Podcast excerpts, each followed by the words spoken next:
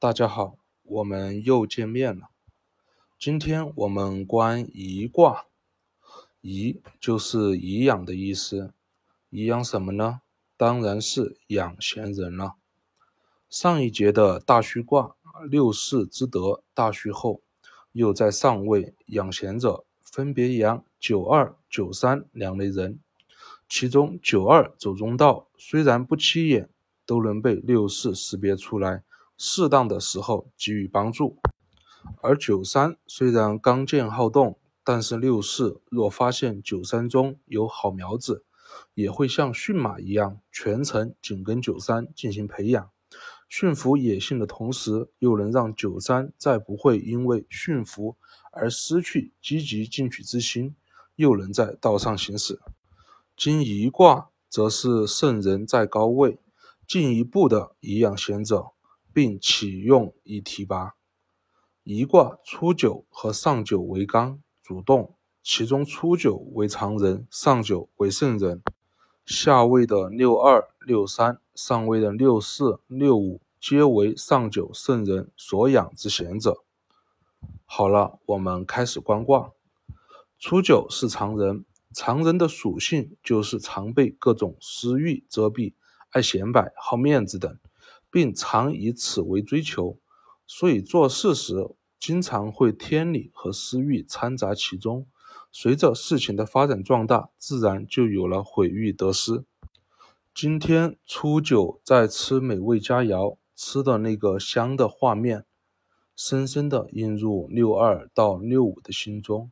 你们要是在观天理的时候，心中内观的画面却是我吃美味佳肴，吃得很香的样子。并因此心动了，则有凶。所以初九爻辞：舍尔灵龟，观我朵颐。每个人的灵龟就是内心的那个灵明，那个知觉。遇事内求，内心自会根据我们各自的特点、实际情况，让我们获得最适合自己的解决智慧。若去羡慕别人吃的香，而轻视了自己向内求的力量。轻易跟别人而去，自然有凶。就像这个信息爆炸的时代，互联网自媒体各种充斥的，做什么什么赚钱，有做互联网赚钱，有做自媒体赚钱，有做微商赚钱，一晒账单，就像真的满地都是钱，闭眼都能乱捡一样。这些全部都是初九在躲移。若是不内求本心，盲目的跟随。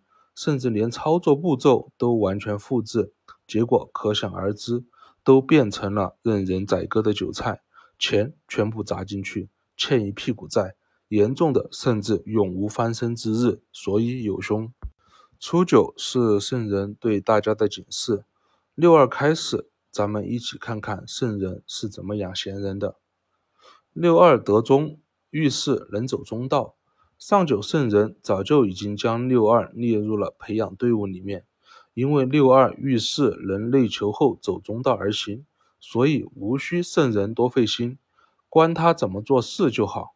但是因为六二走中道水平还不够，难免会因为视野问题看得不全面，在处理事情的问题上有一些不妥。这个时候，上九圣人会站在高处视野的角度，非常隐晦的点一下。让六二瞬间就能明白自己哪里不妥，并因此调整。所以六二爻辞：颠颐，伏金于丘，颐真凶。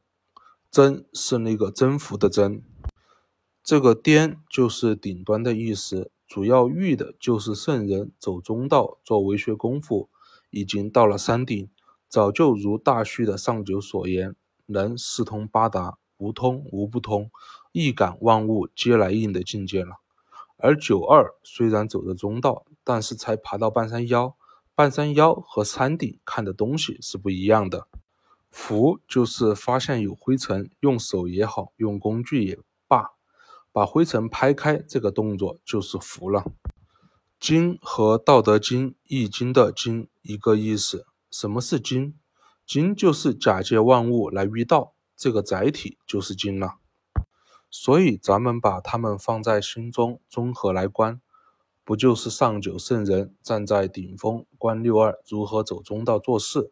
若发现有不妥当的，则需要隐晦的站在更高处，借外物来指出，让六二自己明白，并进行改正。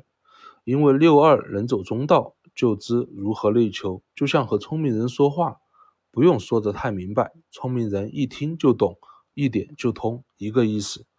若对六二的问题，上九直接当面不加修饰的指出，则会有凶。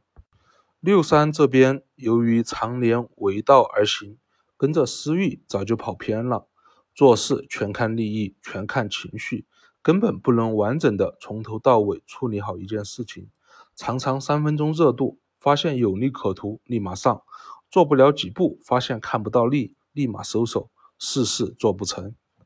上九圣人养六三的做法就是，先将他的这些私欲、情绪等不合道的东西给清除掉。所以六三爻辞：福宜真凶，十年勿用，无忧虑。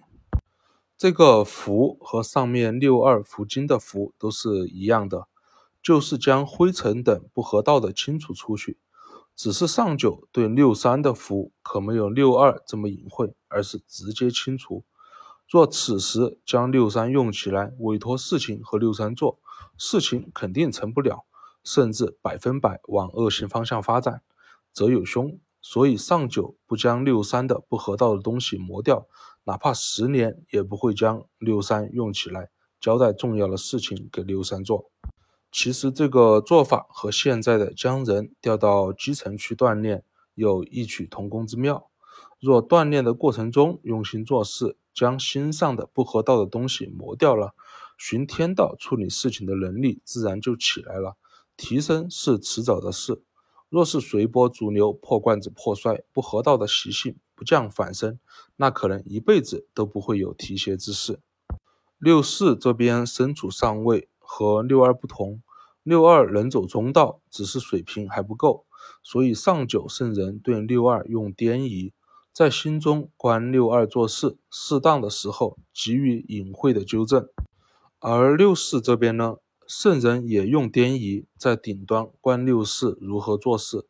六四虽然不能走中道，但是是个好苗子。上九圣人的做法就是交代六四事情后。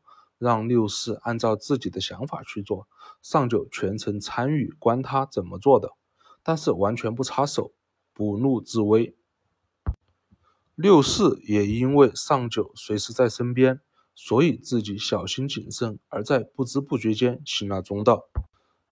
是故六四爻辞：颠夷即虎视眈眈，其欲足足，无咎。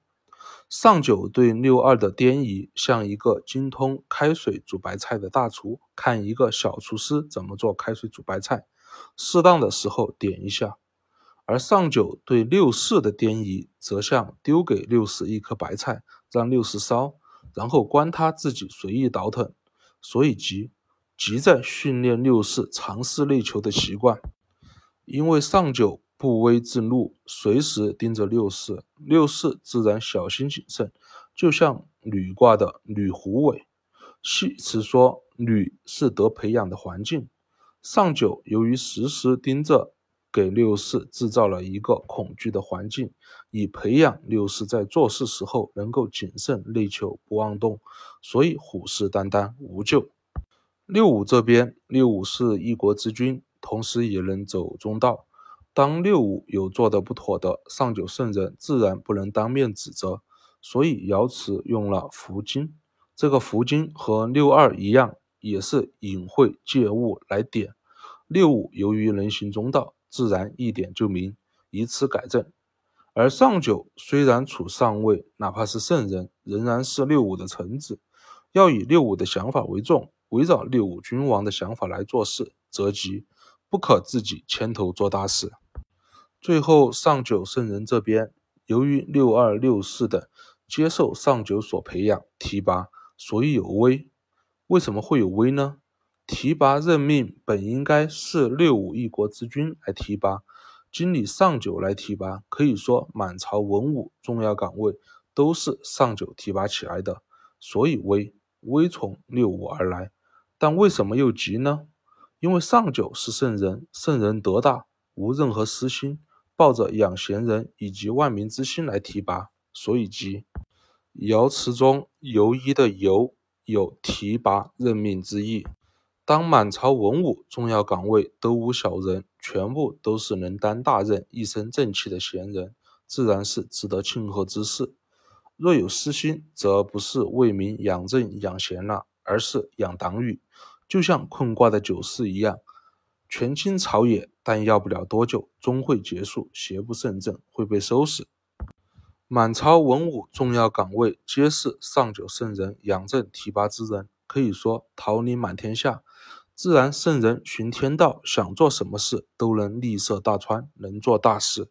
初九。警醒，注意修德，不要被外界诱惑表象轻易迷惑而妄动。六二到六五接受上九圣人所养，六二能走中道，上九观六二怎么做事，有不妥当之处，隐晦提点。六三被私欲遮蔽严重，离道太远，上九先以除去六三私欲为主。若六三一日不改，则一日不用六三。六四虽然私欲遮蔽，但是是个好苗子。上九全程观六四做事，不干预，给六四恐惧的环境，借此培养六四在谨慎中走中道。六五是一国之君，又能走中道，有不妥之处，上九隐晦提点。哪怕上九是圣人，又德高望重，也不要忘记六五才是老大。上九越级提拔任命人，所以有威；但上九培养提拔贤人，是为了万民，所以奇。重要岗位全部都是贤人，而无小人，所以有庆。我们下一节再见。